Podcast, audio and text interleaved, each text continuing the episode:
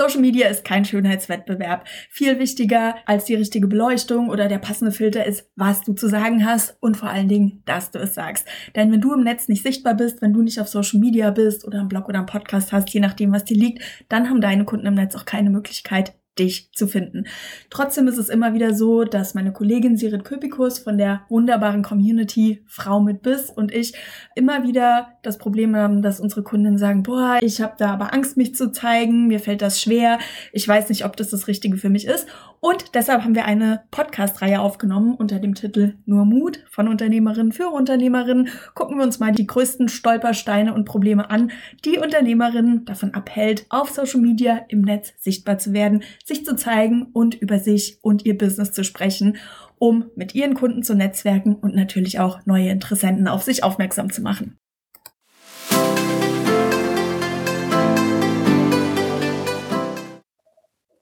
2022 führt an Social Media kein Weg vorbei.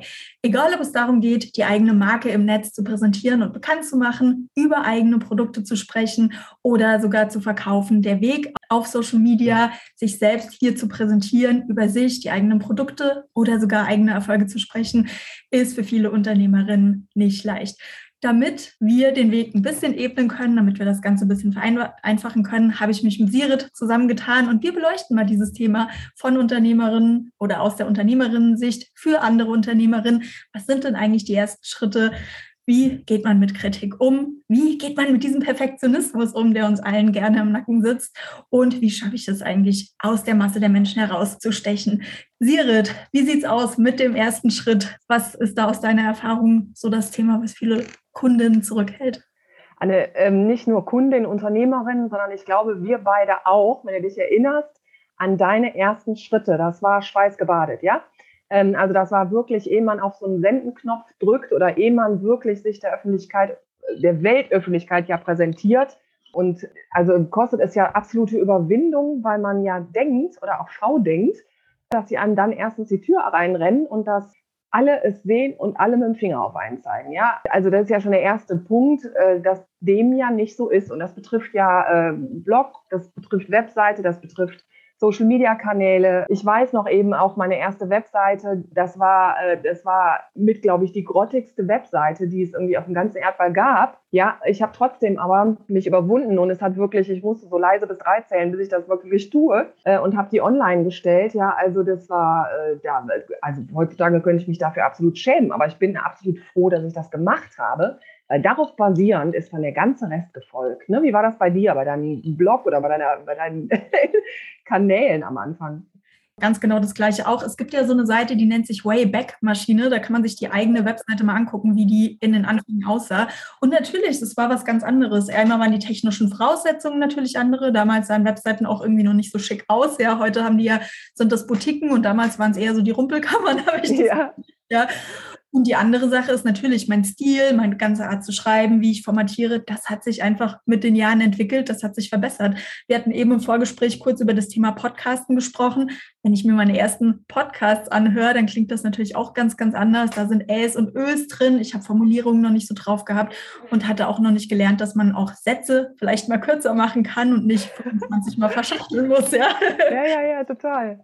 Ich glaube, das muss man sich auch immer wieder vor Augen führen, dass die, die Role Models und die Vorbilder, die jeder von uns heute im Netz hat, dass die auch alle mal klein angefangen haben und dass wir alle nur mit Wasser kochen. Ja, und ich habe so letztens, ähm, ich hatte einen Kunden, der mir gerade einfällt, äh, für den habe ich eben Webseitentexte geschrieben und der hat mir eine Webseite tatsächlich von einem sehr, sehr, sehr, sehr großen, sehr, sehr eleganten Automobilhersteller gezeigt und gesagt, so eine Webseite hätte ich gerne mit dem ganzen filmischen, ja, dem Schnick, Schnack, Schnuck. Und dann habe ich ihm gesagt, dahinter steckt wahrscheinlich eine Marketingabteilung mit 16 Leuten, ja, die das Ganze, die nichts anderes den ganzen Tag machen, als diese Seite zu befüttern. Und ich habe gesagt, und du bist halt Einzelunternehmer, äh, da müssen wir gucken, ne, wie wir das dann eben ja. äh, so, so gut wie möglich umgesetzt kriegen. Also auch das, äh, neben dem, dass es am Anfang nicht perfekt sein muss, ist es ja doch wichtig, ähm, seinen eigenen Weg zu finden und zu gehen und einfach mit der Zeit, wie du gerade sagtest, Anne, daran zu schleifen. Ja, also auch wenn du vielleicht an deinen ersten Blogbeitrag, ja meiner, das war auch, also es war groß, es war unterirdisch, ja, da gab es gar keine Zwischenüberschriften drin, da war überhaupt nichts, ja.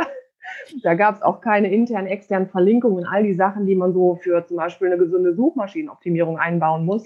nada niente, da gab es keine Aufzählung, das war ein riesen langer Wust von Worten. Natürlich liest es keiner und will es keiner, das ist doch klar. Und umso schneller kann man sich oder umso besser kann man sich verbessern daraus. Genau, aber ich glaube, das ist auch sowas, das muss man sich auch immer wieder vor Augen führen. Ja, wir machen das beide beruflich und wir haben auch Jahre gebraucht, um auf diesen Stand zu kommen, auf dem wir heute sind. Ja, und meine Kunden, egal ob die Becher töpfern oder, oder ob die Coaches sind, die haben eben ihr Handwerk, haben die ja auch über Jahre entwickelt, bis sie an den Stand gekommen sind, an dem sie heute sind. Ja, und auch genauso funktioniert es auch mit dem Thema Content, egal ob das Social Media Posts sind, Blogartikel oder ob das auch Grafiken für Social Media sind. Es ist einfach auch eine Übungssache. Ja, also wenn ich nicht anfange irgendwann mal, dann werde ich mich eben auch nie verbessern. Ich meine, du bist Sportlerin, ja. Ich meine, du wirst auch deine Laufzeiten und deine Schwimmzeiten verbessert haben in den letzten Jahren, einfach durch regelmäßiges Training und beim Content ist es ganz genau das Gleiche. Ja, ja, total. Und man kann halt immer noch nachjustieren. Das ist auch so wichtig. Also wenn mein Instagram-Profil am Anfang äh, gruselig ist, weil es keine, äh, keine Verlinkung oder keine, keinen Link zum Beispiel auf die Webseite gibt oder man nicht aus dem Profil erkennt, worum es hier überhaupt geht. Wenn es nur ein herzlich willkommen und ein blabli blub ist, dann kann man es ja nachjustieren. Also ich erlebe das oft, dass ich zum Beispiel Unternehmerinnen bei Instagram einfach auch, ähm, also zum Beispiel jetzt aus meinem Netzwerk einfach eine Nachricht schreibe und sage, hey, zwischen die Hashtags muss ein Leerzeichen, ja, ein typischer Fehler, den so viele machen. Da ist so ein riesenlanges Hashtag irgendwie, das über drei Zeilen geht. Und die wundern sich dann, dass da 150 Follower stecken bleiben, ja. Und dann sage ich jetzt, achte doch ab jetzt drauf, so, ähm, dann ist es doch okay. Und dann geht es irgendwie weiter und so geht es dann Schritt für Schritt. Genau, es ist wirklich, es ist Übungssache und es ist Lernen und es ist, ähm, ja, wir entwickeln uns da alle ständig weiter, so wie sich auch die Plattformen immer weiterentwickeln. Ich finde, was auch wichtig ist, ähm, gerade wenn man ähm, ja, so das Gefühl hatte, passt für meinen Job nicht oder mir ist das unangenehm, dass man vielleicht auch nochmal wirklich so ein bisschen reinbohrt, was da so für Glaubenssätze dahinter stecken können. Marketing hat häufig auch so ein bisschen was mit Psychologie, aber nicht nur mit der des Kunden, sondern auch mit der eigenen Psyche zu tun. Äh, was hält mich denn da zurück? Äh, sind es so Glaubenssätze, dass man Kinder nur sieht, aber nicht hört? Ja, und ich habe heute mhm. vielleicht immer noch das Problem damit, mich selber in den Mittelpunkt zu stellen. Also ich finde, das sind auch so Themen, da kann man mal einen Blick drauf werfen. Was bremst mich denn da eigentlich? Vor was habe ich da eigentlich Angst? Ja, und auch wie man erzogen wurde oder welche, in welche Nachbarschaft man wohnt sozusagen. Vielleicht hat man auch Angst, dass die Nachbarn einen dann irgendwie bei Instagram entdecken und irgendwie sehen, dass man da, ich weiß nicht, irgendwie Katzenfotos postet oder keine Ahnung, was man da für ein, für ein Business hat oder so, was vielleicht die Nachbarn gar nicht wissen sollen oder so, aber da muss man sich absolut von befreien und auch zu sich selber stehen und auch vielleicht verschiedene Sätze einfach mal üben. Der Satz, also so für den ersten Schritt weiß ich auch noch, das fiel mir total schwer zu sagen, ich bin Unternehmerin. Ja, das hat also, glaube ich, über ein Jahr gedauert. Ich habe immer gesagt, ich bin nebenher oder was selbstständig oder ich weiß noch nicht so genau und ich gucke jetzt erstmal. So, das war total wackelig und ehe wir beide wahrscheinlich, vielleicht du auch gesagt hast, ich bin Unternehmerin. Das ist auch so ein Satz. Und ich, meine Kanäle sind eben Instagram und LinkedIn. Und der Rest, der, den mache ich entweder mit und recycle meinen Content da rein, aber ich habe zwei Hauptkanäle. That's it. Ja, mehr wird nicht passieren, weil ich nicht auf sechs, sieben, acht Hochzeiten tanzen kann und will. Ähm, ich bin Unternehmerin und diese Entscheidungen gehören zum Unternehmertum unbedingt auch dazu, zu sagen, nö, da mache ich nicht mit und da mache ich auch nicht mit. Ich mache diese beiden Sachen. Ja, unbedingt. Ich finde, das ist ein ganz, ganz wichtiger Punkt. Also, dass man auch am Anfang nicht auf zu vielen Hochzeiten tanzt, weil wenn man überall und nirgends ist, dann ist man vor allen Dingen nirgends, sondern dass man vielleicht sich sogar erstmal nur einen Kanal raussucht und sagt, okay, das ist der Kanal, da werde ich das mal üben, da probiere ich aus, was eigentlich meine Kunden spannend finden, welche Art von Content die mitnimmt, ja, was die auch von mir hören wollen.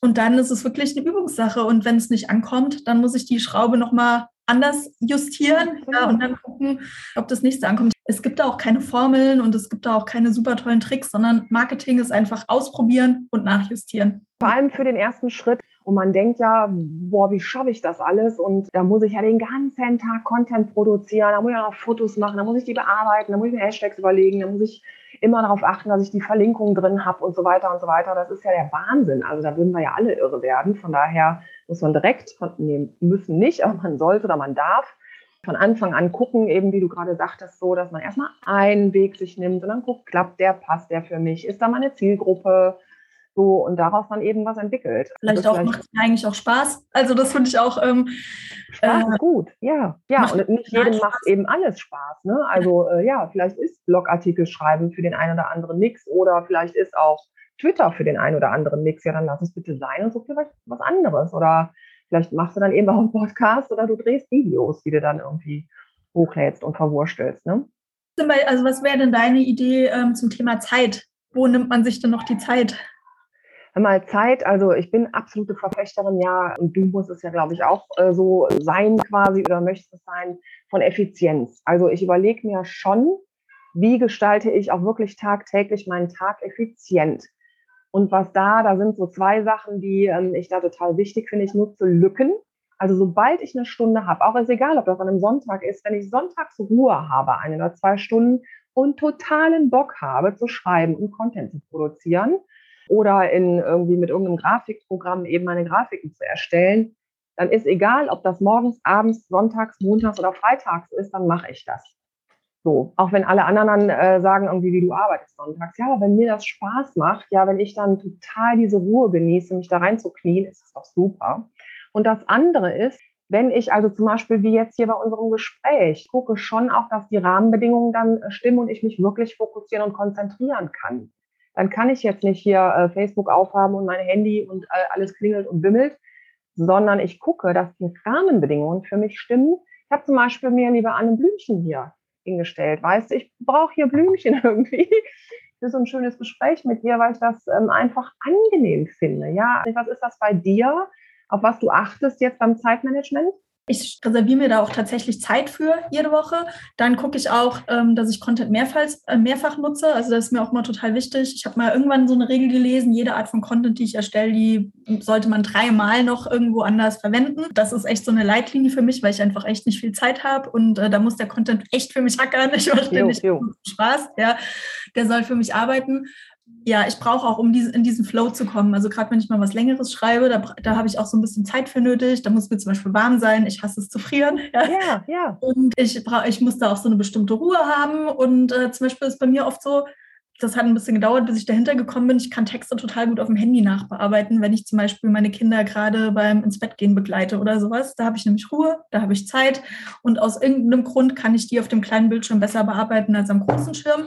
Und äh, seitdem ich das weiß, ist abends, wenn die Kinder ins Bett gehen und ich sitze noch 20 Minuten bei dem im Zimmer rum und warte, bis die wirklich eingeschlafen sind, das ist meine Zeit, wo ich Texte Korrektur lese.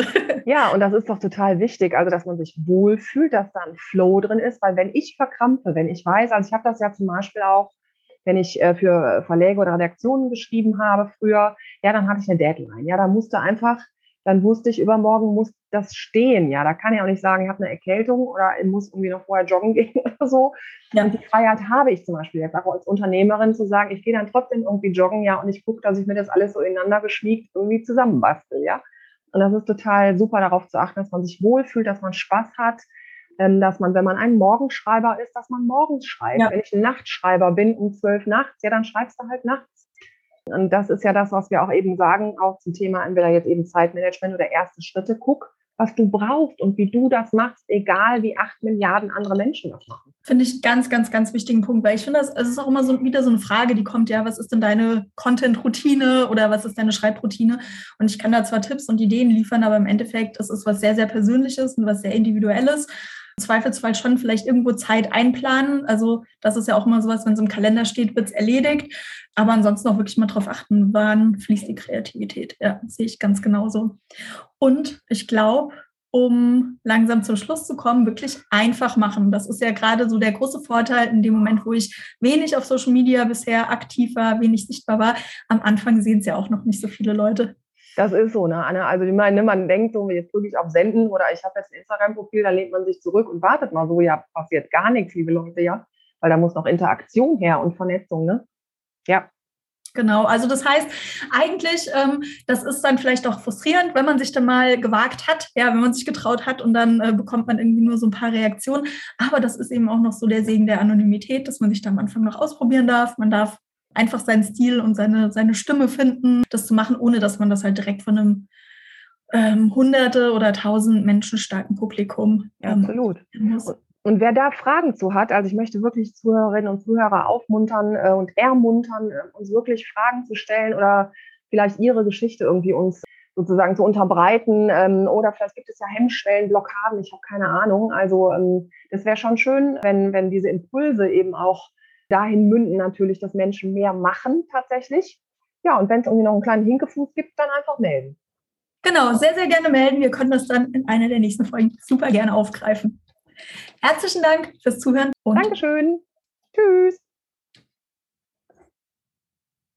Vielen Dank fürs Zuhören. Wenn du keine Folge des Online Marketing Slam verpassen möchtest und die Sonderreihe von Sirit Köpikus und mir nur Mut von Unternehmerinnen für Unternehmerinnen weiterverfolgen möchtest, dann abonniere diesen Podcast.